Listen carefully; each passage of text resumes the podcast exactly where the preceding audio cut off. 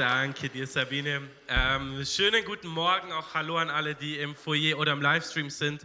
Richtig schön, dass ihr zugeschaltet habt. Ähm, drei Dinge, die ihr heute über mich wissen müsst. Das erste, das das Wichtigste ist, im August werde ich Papa. Nice, ne? Yes. ähm, ich freue mich mega darauf, zusammen mit Amelie. Ähm, die zweite Sache, die du wissen darfst, ist, ich war nicht auf einem Festival.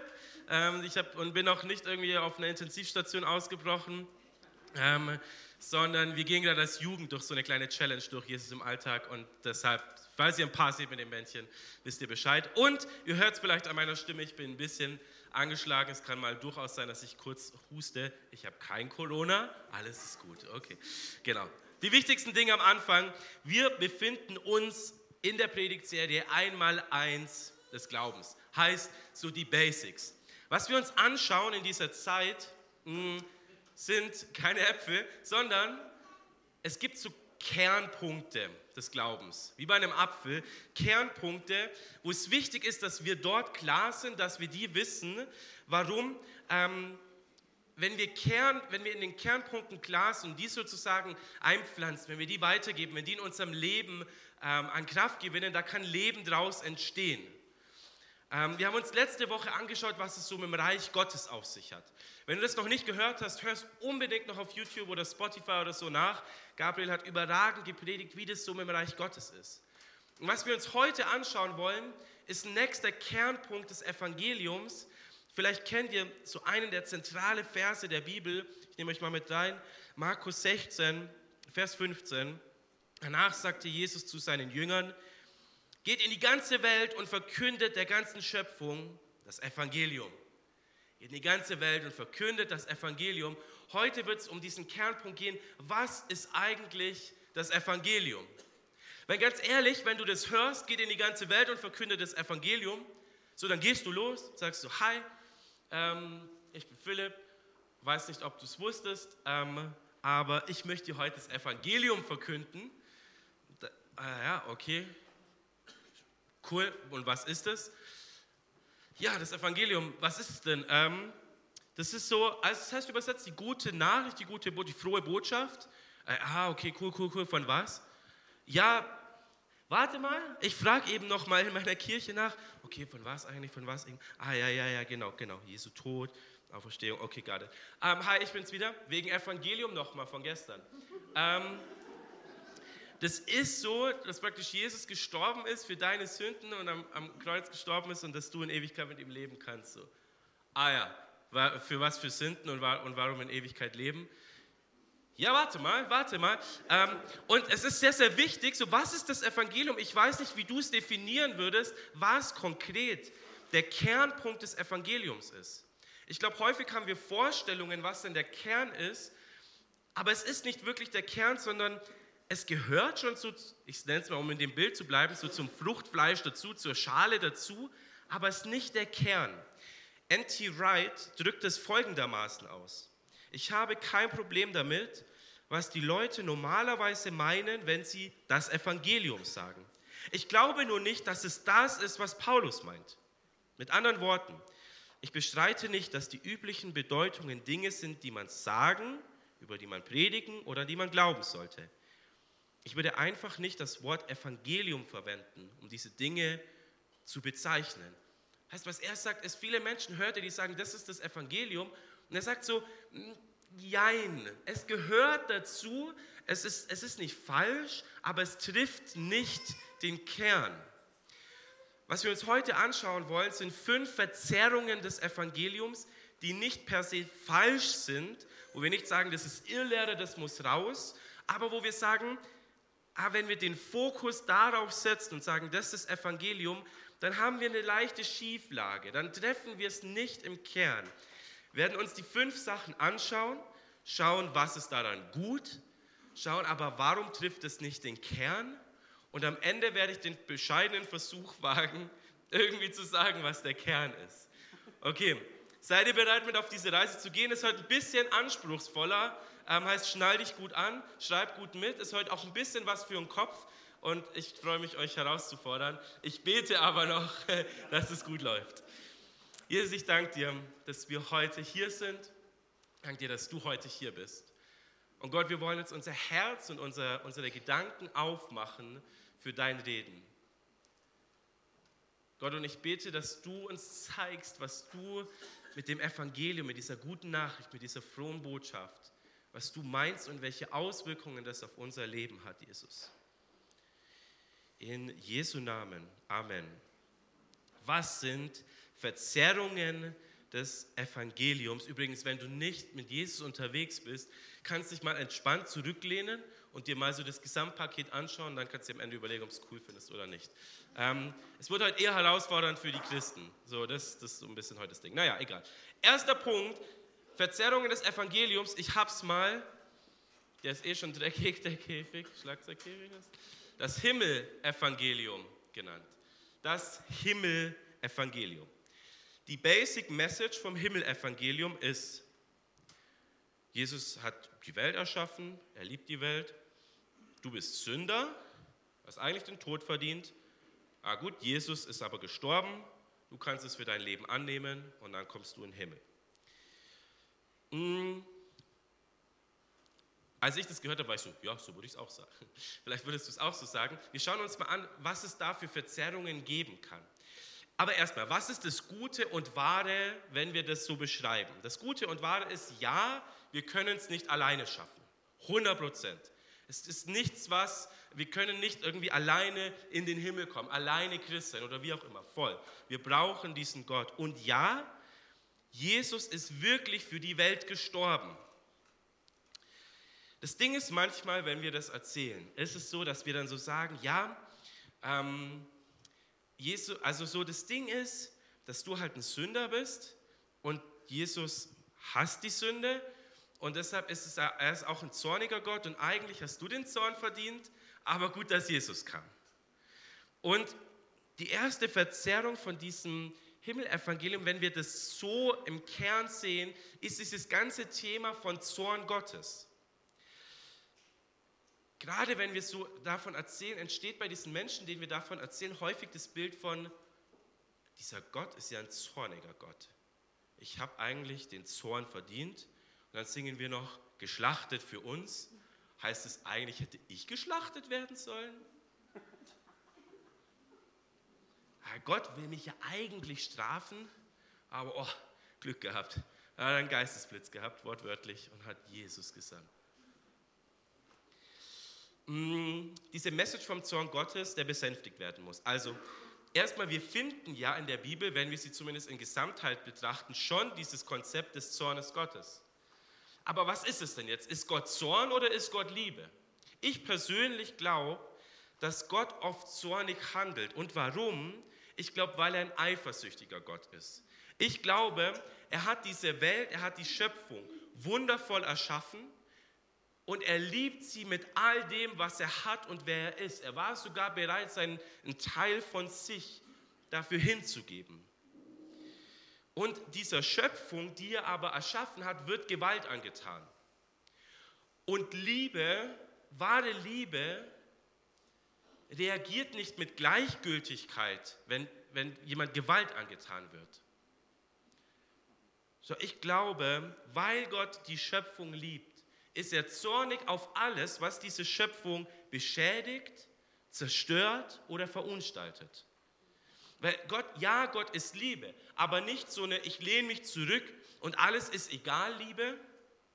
Nein, nein, nein, es ist eine Liebe, die weiß, was das Beste ist für die Schöpfung und die sich nicht mit weniger zufrieden gibt. Und weil es so eine Liebe ist, handelt er auch so.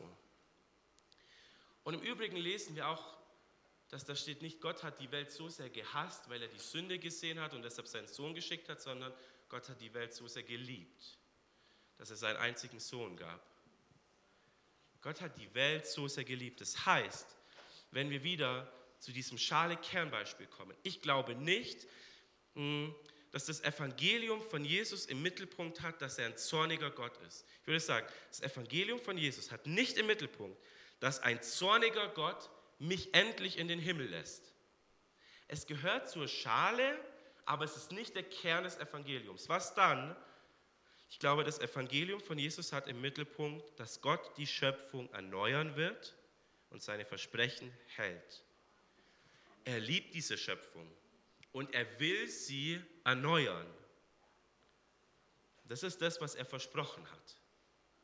Es ist kein zorniger Gott, sondern es ist dieser liebevolle Gott, der das, was er erschaffen hat, erneuern möchte. Und ja, aber was ist dann mit mir? Ich dachte, es geht darum, dass, dass es irgendwie, dass halt ich den Zorn nicht abbekomme, komme ich jetzt auch in den Himmel? Die nächste Verzerrung beim Himmelevangelium ist, dass wir zu sehr Fokus darauf liegen, auf dieses, ja, ja, Gott hat die Welt so sehr geliebt, ähm, so komme ich in den Himmel, billige Gnade Evangelium. So Johannes 3, Vers 16 Evangelium. Und das ist wieder wahr, versteht mich nicht falsch, aber ich glaube, dass es nicht der Mittelpunkt ist. Warum? Ich glaube, wir reduzieren in dem Moment das Evangelium auf, hey, wenn du die Hand gehoben hast, wenn dann, wenn ein Aufruf war, kannst du dir sicher sein, kommst in den Himmel. Hey, und wenn du dir mal nicht mehr sicher bist, komm einfach wieder in den Gottesdienst, heb deine Hand. Dieses, was muss ich Minimum tun, um in den Himmel zu kommen? Am besten einfach irgendwo die Hand heben. Und versteht ihr? Ja, das gehört dazu, diese Entscheidung für Jesus gehört dazu. Aber wir reduzieren das Evangelium auf eine Message, wo es nur darum geht, wie kommst du irgendwie in den Himmel, was musst du Minimum tun. John Ottberg drückt es folgendermaßen aus. Bei dieser Art über Erlösung nachzudenken, ist es das Ziel, von hier unten nach dort oben zu gelangen. Es geht darum, wie man sicher sein kann, dass man auf dem Weg zu einem guten Ort ist. Dazu gehören normalerweise das Beten eines ganz bestimmten Gebets, der Glaube an eine Reihe von Glaubenssätzen über Gott und andere Dinge, die jemand zu einem Christen machen. Ironischerweise gehört dazu nicht unbedingt ein Leben in der Lehre Jesu. Und deshalb, es ist nicht falsch, dieses komme ich in den Himmel in Anführungszeichen oder nicht, aber es ist nicht die Mitte. Ich würde sagen, das Evangelium von Jesus hat nicht im Mittelpunkt, wie du in den Himmel kommst. Es gehört zur Schale, es ist nicht der Kern. Aber das Evangelium von Jesus hat im Mittelpunkt, dass Gott die Schöpfung in Ewigkeit rettet und wiederherstellt und du Teil davon bist. Es weitet den Blick, versteht ihr? Es geht nicht darum, dass es einfach nur darum geht, dass du irgendwie in den Himmel kommst, sondern dass diese komplette Schöpfung in Ewigkeit, das lesen wir in der Bibel, in Ewigkeit errettet wird und wiederhergestellt wird. Und du, weil du Teil der Schöpfung bist, Teil davon bist, wenn du das möchtest. Es rückt den Fokus weg von dieser Reduzierung, von, von diesem egoistischen, Gott ist nur für mich gestorben und ich komme jetzt dann einfach in den Himmel, wenn ich einmal die Hand hebe im richtigen Moment. Es ist eine größere, eine weitere Sicht. Sehr eng damit verknüpft ist das Passivitätsevangelium. Das Passivitätsevangelium hat als Message sozusagen, Gott ist perfekt, er ist heilig, er ist Liebe und irgendwie aber auch zornig und du bist moralisch schlecht, weil Gottes Forderungen müssen gehalten werden, du schaffst es nicht. Du kannst eigentlich nichts tun, aber Jesus ist für dich ans Kreuz. Halleluja. Das ist sozusagen die Reduzierung auf, das Evangelium ist nur Rechtfertigung durch Glaube. Ich weiß, es ist gut, wenn ihr noch dabei seid. Das ist ein bisschen abstrakt. Das Gute daran ist, es hat ein hohes Bild von Gott. Es ist Gott, der das getan hat. Es ist er, der das Werk vollbracht hat. Es hat ein untergeordnetes Bild von uns. Das finde ich gut und richtig.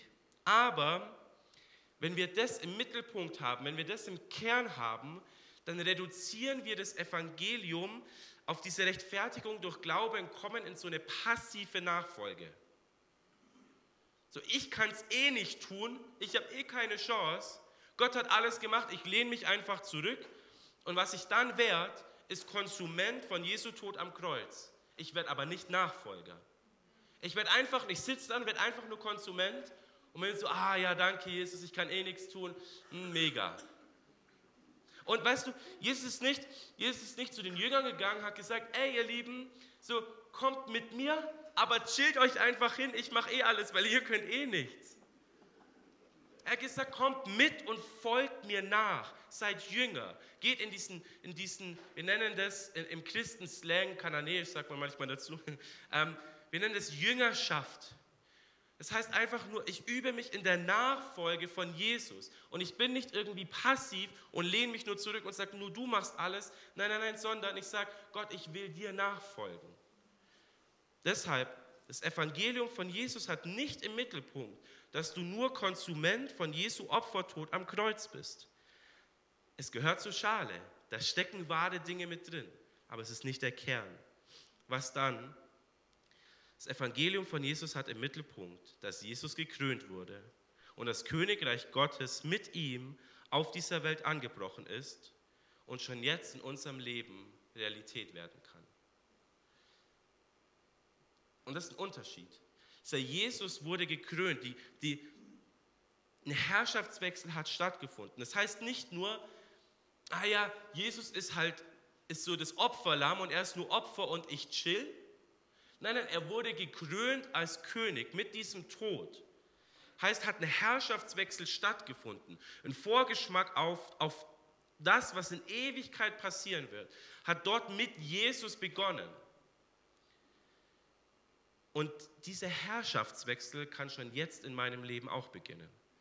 Dieser Herrschaftswechsel von Jesus, ich gebe dir mein Leben und ich sage, dass du über mein Ego gestellt wirst und dass ich dir nachfolge, dass ich nicht einfach nur dran chill und sage danke für dein Opfer, sondern ich sage, du wurdest gekrönt und du bist König in meinem Leben.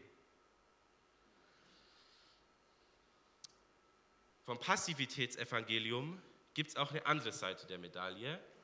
Jetzt muss ich gucken. Vorher war das ein Problem mit, Simon, mit dem Sänger, aber er ist nicht da, deshalb darf er es später wieder wegmachen. So das Werke-Evangelium. Das ist die andere Seite der Medaille. Auch dort sagen wir, ja, Gott ist perfekt, er ist heilig, Liebe und irgendwie ein bisschen Zorn.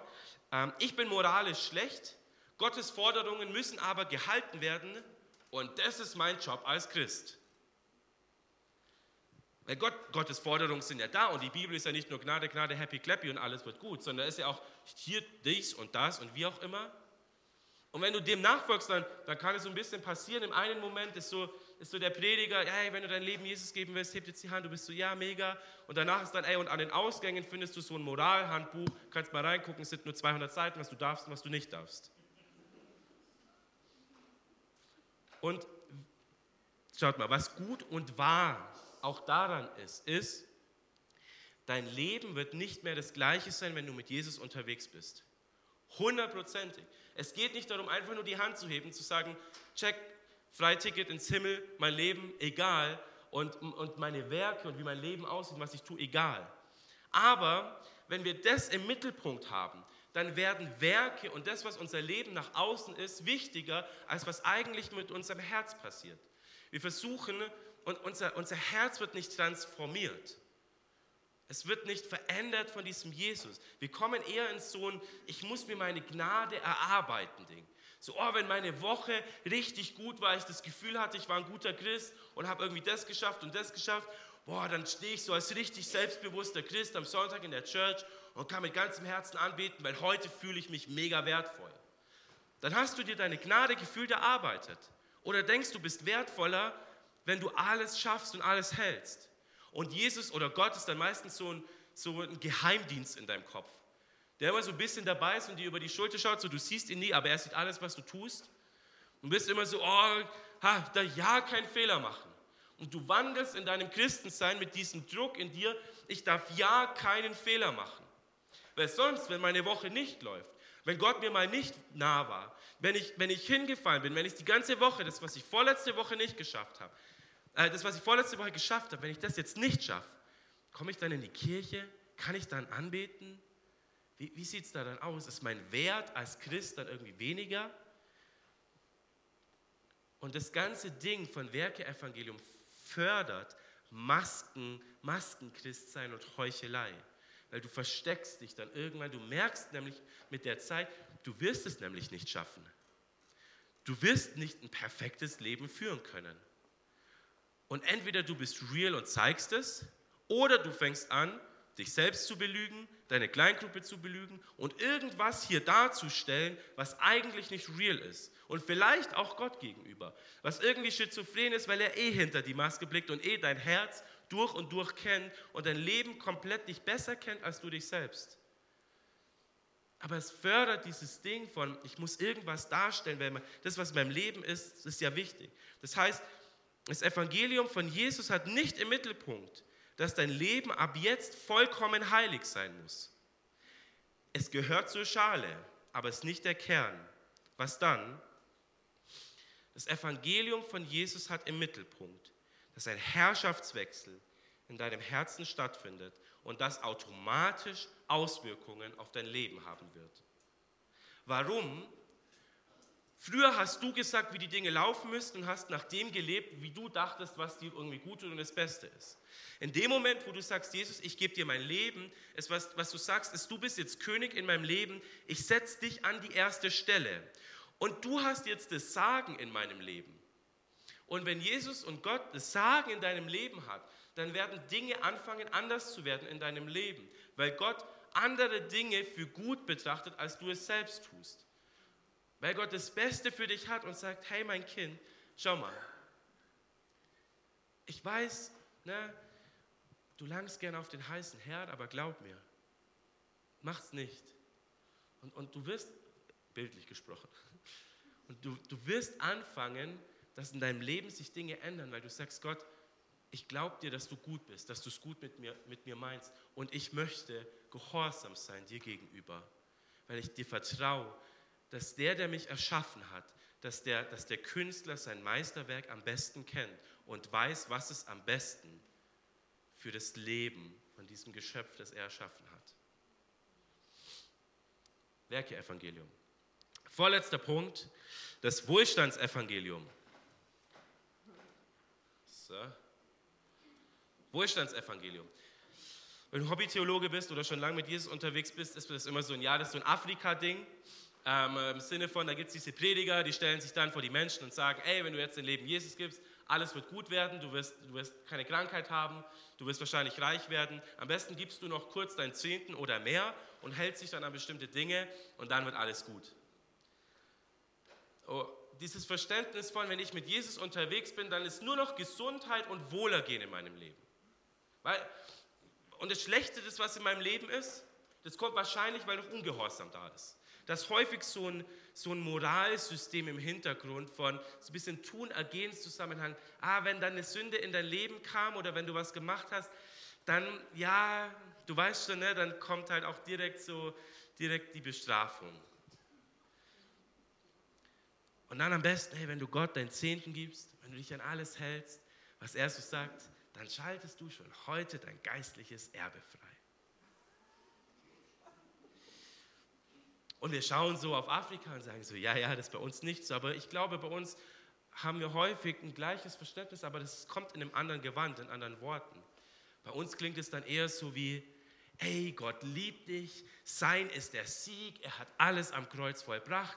Wenn du dein Leben hingibst, dann wandelst du ab jetzt im Sieg. Und nichts wird dir mehr was anhaben, du wirst immer gesund durchs Leben gehen. Finanziell bist du ab jetzt auch gesegnet und ey, das Beste kommt noch. Sagt es mal im Märtyrer, das Beste kommt noch. Am besten kommen wir dann noch mit Bibelstelle Johannes 10, 10. Hey, Gott, du weißt schon, hat für dich Leben und Leben in Fülle. Amen. Deshalb gib jetzt dein Leben Jesus und alles wird gut. Das Gute daran ist, ich will es gar nicht zu schlecht reden, auch wenn es mich ein bisschen provoziert. Das Gute daran ist, ja, Gott ist gut, voll, zu 100 Prozent. Und ja, er hat Gutes für dich im Sinne. Ich glaube aber, dass es zwei Probleme dabei gibt. Zwei Verzerrungen. Das eine ist, dass wir, in so einen, dass wir uns Fokus legen auf die Trennung von der geistlichen Welt und der realen Welt. Und so das Ziel auf dieser Welt ist es so, boah, ich muss jetzt in so einer geistlichen Ebene leben, wo es mir immer gut geht, wo, wenn ich da drin bleibe, dann geht es mir richtig gut. Ich darf da nur nicht runterfallen. Und am besten, ich schwebe über allem und schaue auf die Welt nach unten und denke mir so, Mann, Mann, Mann, Mann, Mann, was ist mit dieser Welt los? Gott sei Dank lebe ich ein geistliches Leben. Und man wird dualistisch und trennt so die Welt vom Geist. Und es geht nur darum, dass du jetzt, wo du noch leider auf dieser Welt bist, so eine private Frömmigkeit lebst, wo du eigentlich dann irgendwie abhebst und irgendwann kommst du endlich in den Himmel, wo dann wieder alles gut ist. Irgendwie dieses Leben halt überstehen. Das Ding ist, ich glaube nicht, dass wir im Fokus haben sollten, wie entfliehe ich diesen schlechten Dingen auf der Welt, so wie entfliehe ich der Hölle auf Erden. Ich glaube nicht, dass es der Fokus ist. Ich glaube, unser Fokus sollte sein, wie bringe ich den Himmel auf die Erde. Weil ich bin hier gesetzt in der Schöpfung Gottes und ich lebe ja, ich bin Körper, ich bin Materie, ich bin nicht nur Geist und es geht nicht darum, nur Seelen zu erretten. So, hier sitzen nicht nur Seelen vor mir, hier sind reale Körper, wir sind hier in diese Schöpfung gesetzt von Gott. Kommen gleich nochmal drauf zurück. Ich glaube, der zweite Punkt, was damit auch problematisch ist, ist dieses, ey, Leid gehört dazu. Wo in der Bibel, wenn ich mir die Gesamtheit anschaue, steht, wenn du mit Jesus unterwegs bist, wirst du nie wieder krank sein, kein Schnupfen haben. Der Himmel hat alles für dich, du musst es dir nur abholen. Und diese Menschen, die das sagen, frage ich mich immer, warum hast du dann Schnupfen? Hast du den nicht abgeholt heute Morgen? Schau, 2. Timotheus 3, Vers 12. Im Übrigen sind Verfolgungen etwas, womit alle rechnen müssen, die zu Jesus Christus gehören und entschlossen sind, so zu leben, dass Gott geehrt wird. Autsch. Jemand sein Leben Jesus geben gerade? Wer sagt Ja zur Verfolgung? Überall gehen die Hände hoch, danke. Schau, es geht nicht darum, so, ich bin mit Jesus unterwegs und boah, Gott ist gut und ab jetzt, wenn ich mit Jesus unterwegs bin, wird alles gut. Ich habe häufig die Erfahrung gemacht, wenn Menschen das denken, ich bin mit Jesus unterwegs und jetzt wird alles gut. Irgendwann, manchmal nach ein paar Wochen, manchmal nach ein paar Jahren, bricht das reale Leben herein. Es kommt Tod, es kommt Enttäuschung, es kommt Krankheit und man betet irgendwie für diesen einen geliebten Menschen und er stirbt trotzdem. Und man dachte so, diese eine Person, hey, die war mit, mit, mit Jesus mega unterwegs, zack, Autounfall. Und ich glaube, häufig, wenn wir dieses Verständnis haben von jetzt wird alles happy clappy, dann sind wir so hart enttäuscht von Gott, weil wir erwartet hatten, dass jetzt Leid fern von uns bleibt. Ich glaube, dass es gefährlich ist. Deshalb, ich glaube, das Evangelium von Jesus hat nicht im Mittelpunkt, dass Christen nur noch, und gesund, nur noch in Gesundheit und Wohlergehen wandeln und jetzt alles gut wird. Ich glaube, das Evangelium von Jesus hat nicht im Mittelpunkt, dass Christen nur noch in Gesundheit und Wohlergehen wandeln und jetzt alles gut wird, sondern das Evangelium von Jesus hat im Mittelpunkt, dass in Zukunft alles gut wird. Wir setzen es häufig als höchsten Wert, dass wir jetzt Gesundheit haben und wünschen uns das zum Geburtstag. Und ich verstehe das auch so. Wer sagt schon, ich habe Bock auf Krankheit?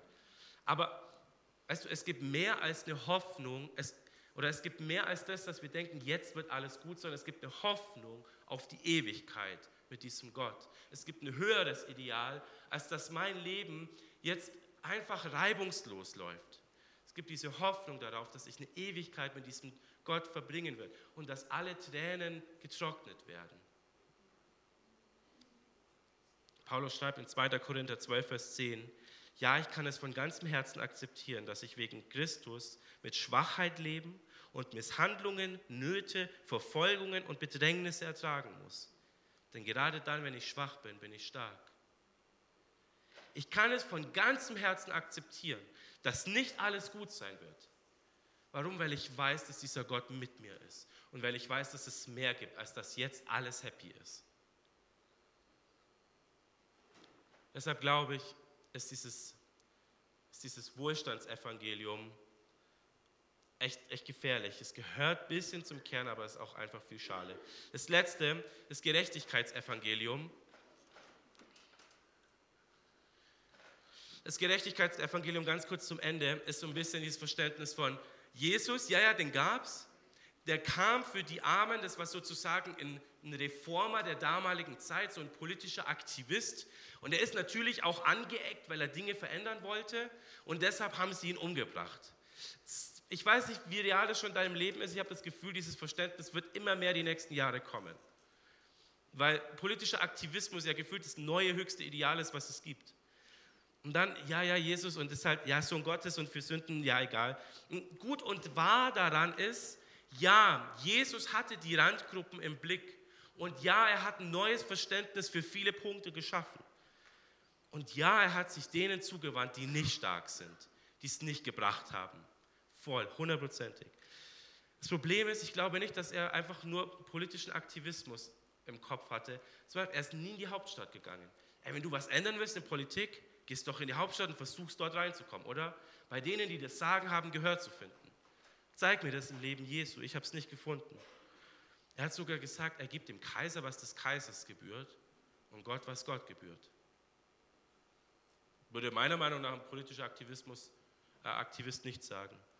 Und ähm, er war in seiner Lehre nicht wirklich mega liberal. Er war eigentlich ziemlich konservativ. Er hat Dinge eher nochmal einge, eingezäunt und klar gemacht, als gesagt, ja, hey, jetzt ist alles wurscht. Das sind zwei Punkte, warum ich nicht glaube, dass er einfach nur ein politischer Aktivist war. Ähm, wir dürfen das Evangelium nicht darauf reduzieren, dass es um politischen Aktivismus geht. Deshalb wieder zum letzten Punkt. Das Evangelium von Jesus hat nicht im Mittelpunkt, dass Nachfolge gleich politischer Aktivismus ist. Es gehört zur Schale, aber es ist nicht der Kern. Was dann? Das Evangelium von Jesus hat im Mittelpunkt, dass du den Himmel schon jetzt mit auf die Welt bringst. Weißt du, nur weil, das, nur weil das nichts damit zu tun hat mit politischem Aktivismus, heißt nicht, dass dir alles schnurzegal ist, was mit der Welt passiert. So, ah ja, gefallene Schöpfung ist eh nicht alles perfekt, ich drehe es noch mit meinen Füßen auch noch. Nein, nein, nein, es geht nicht darum. Schau, ja, gefallene Schöpfung, das heißt, es ist auch nicht perfekt, aber wir treten doch gefallene Schöpfung nicht noch mit den Füßen, sondern ich glaube, dass es wichtig ist, wenn wir mit Jesus unterwegs sind, dass wir auch dort einen Vorgeschmack auf das Königreich Gottes geben. Das heißt, wenn Menschen mit unserem Leben in Berührung kommen, sie unser Leben sehen, sollen sie die Liebe Gottes zu seiner Schöpfung erkennen. Und deshalb ist es natürlich relevant, was mit dieser Schöpfung passiert. Es ist nicht mein Ziel, dass ich sie in Ewigkeit retten kann.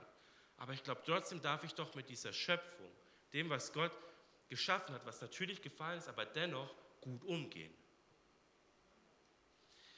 Es waren jetzt viele einzelne Punkte. Ich versuche es jetzt am Ende zusammenzufassen. Einmal mit dem, was Paulus gesagt hat und einmal mit dem, was ich irgendwie versucht habe, so zusammenzuschustern. Wir starten aber mal mit dem, was Paulus gesagt hat. Paulus schreibt, also Evangelium, gute Botschaft, ne, ist die Übersetzung. Paulus schreibt in 1. Korinther 15, fasst er das so weit zusammen, dass er sagt, das Evangelium ist das, dass Jesus ähm, gestorben ist für unsere Sünden, dass er begraben wurde und wieder auferstanden ist. Interessant ist, in diesem 1. Korinther 15 sind zwei Betonungen. Das erste ist, er sagt nach allem, in Übereinstimmung mit der Schrift. Das heißt, er sagt, ey, er ist ans Kreuz gegangen, gestorben in Übereinstimmung mit der Schrift. Er wurde begraben in Übereinstimmung mit der Schrift und er ist wieder auferstanden in Übereinstimmung mit der Schrift. Heißt alles, was er sagt, so die Geschichte, die wir bisher erlebt haben, das komplette Alte Testament, die ganze Story, alles geht auf Jesus hin und findet seinen Mittelpunkt im Leben Jesu. Das ist der erste Punkt, den er setzt, was er sagt, ist das Evangelium dass es nicht nur um irgendwas geht, wie komme ich in den Himmel, sondern dass alles erfüllt wurde, was gesagt war. Und das Zweite ist, er schreibt dann nach den Punkten so, er ist wieder auferstanden und er ist Menschen begegnet. Er ist dieser Personengruppe begegnet, dann diesen 50 Menschen, dann dieser Person und dann schreibt Paulus, will ich auch mal schon, und am Ende natürlich auch noch mir. Was er damit sagt ist, ey, mir geht es nicht darum, irgendwas zu erfinden, was ich, was ich dann irgendwie behaupte, sondern ich sage, es ist real passiert. Frag diese Person, frag die 50 Menschen, frag die, frag die. Und mich kannst du auch fragen. Für irgendwas, was du erfunden hast, sagst du nicht, es gibt noch unzählige Zeugen, frag mal nach. Er sagt, nein, das war real, diesen Jesus gab es wirklich. Er ist wirklich wieder auferstanden. Heißt das Evangelium als reale, reale Geschehnisse in dieser Zeit. Es war real. Nicht nur auf irgendeiner Metaebene, sondern es ist wirklich passiert. Zum Ende versuche ich eine Zusammenfassung euch zu geben, was das Evangelium nach meinem Verständnis ist. Ähm, es ist nicht die absolute Wahrheit, es ist einfach nur versucht, es irgendwie zusammenzuwerfen, was ich in der Vorbereitung gelernt habe. Ich glaube, das Evangelium ist die Botschaft vom Königreich Gottes, angebrochen durch den wiederauferstandenen und gekrönten Jesus in Übereinstimmung mit der Schrift, der den Bund erfüllt, der wirklich gelebt hat und der dir voller Liebe sagt, komm, folge mir nach. Ich habe versucht, alle Aspekte die die Bibel setzt, irgendwie in einem Satz zusammenzuschustern. Es ist nicht vollkommen. Bitte sei gnädig mit mir. Und was hat das mit dir zu tun, Herr? Ich möchte dich heute fragen, wer hat die Herrschaft in deinem Leben? Wo hast, hast du angefangen, irgendein anderes Evangelium so ein bisschen in den Kern zu nehmen? Und wo sagst du heute, nein Gott, ich will nicht mich nur passiv zurücklehnen und sagen, ja, hier ist mein Leben und dann wieder rausgehen und sagen, ah, ich komme schon irgendwie in den Himmel. Sondern wo sagst du heute, Gott, ich setze dich neu an die erste Stelle in meinem Leben. Ich ordne mich dir unter bei Anbetung, bei dem, was wir hier machen, wo wir so gesungene Gebete spielen, machen wir häufig übrigens genau das, dass wir sagen, Gott, du bist so gut, ich setze dich neu an erster Stelle. Ich bete dich an, weil du an erster Stelle sitzt, auf dem Thron sitzt. Und ich gebe dir meine Anbetung und dir meinen Lobpreis. Und weißt du, Unterordnung ist keine einmalige Aktion, die du mit einem Händeheben erledigst. Es ist, es ist ein dauerhafter Prozess, immer wieder auf die Knie zu, zu gehen und zu sagen, Gott, ich habe da mich und meine Vorstellungen von dem, was gut und richtig und was auch immer ist, neu an ersten Punkt gesetzt, weil ich dachte, ich bin's. Aber ich setze dich heute wieder neu an erste Stelle. Und da ist kein Druck da. Schau mal, die Jünger, die mit Jesus unterwegs sind, die sind, die sind einige Jahre mit diesem Jesus real unterwegs. Und am Ende, Petrus verrät Jesus. So, wow, hast immer noch nichts gelernt in diesen drei Jahren. Und deshalb hab nicht dieses Ding von, ich muss morgen perfekt sein, sondern ich übe mich darin, immer wieder auf die Knie zu gehen und zu sagen, Gott, ich habe es wieder probiert, ich schaff's nicht, es tut mir leid. Ich setze dich neu an erster Stelle. Komm du neu in mein Herz. Es immer wieder zu tun. Und deshalb möchte ich dich heute fragen und damit schicke ich dich dann in diesen Worship-Song, wo du das einfach für dich in deinem Herzen mit Gott bewegen kannst. Dass Gott vor dir steht, dass er dich anschaut, dass er sagt, mein Sohn, meine Tochter, ich liebe dich. Willst du mir nachfolgen? Und auf diese Frage, ob du diesem Gott nachfolgen willst, darfst du die Herzensantwort finden. Es muss nicht jetzt in dem Moment sein. Das ist kein Druck. Ich glaube, das ist kein Druck, aber das ist Relevanz. Ich glaube, dass es wichtig ist, dass du auf diese Frage eine Antwort findest. Ich möchte dir jetzt die Zeit geben mit deinem Gott. Auf diese Frage, mein Sohn, meine Tochter, ich liebe dich willst du mir neu nachfolgen oder zum ersten Mal nachfolgen? Dass du eine Antwort auf diese Frage findest. Amen.